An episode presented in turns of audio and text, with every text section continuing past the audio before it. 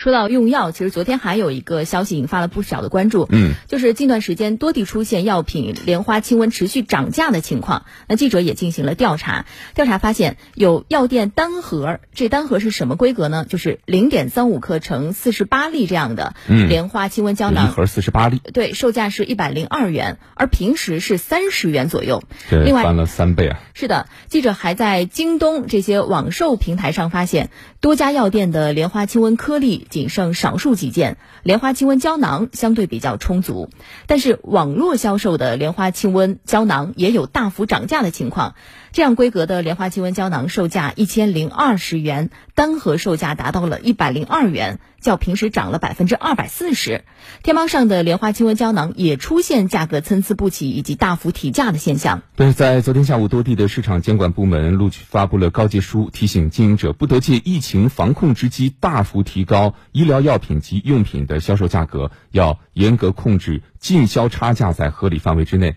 不得囤积居奇啊，哄抬物价、谋取暴利以及散布涨价的谣言。那记者发现，这些告诫书当中也明确，根据价格法和。价格违法行为行政处罚规定等法律法规的规定，经营者违反明码标价规定的，责令改正、没收违法所得，可以并处五千元以下的罚款；有价格欺诈行为的，最高可以处五十万元的罚款。那对于捏造、散布涨价信息、哄抬价格、囤积居奇啊，推动商品价格过快、过高上涨行为的，最高可以处三百万元的罚款。那对于相互串通、操纵市场价格，造成商品价格较大幅度上涨的，最高可以处五百万元的罚款。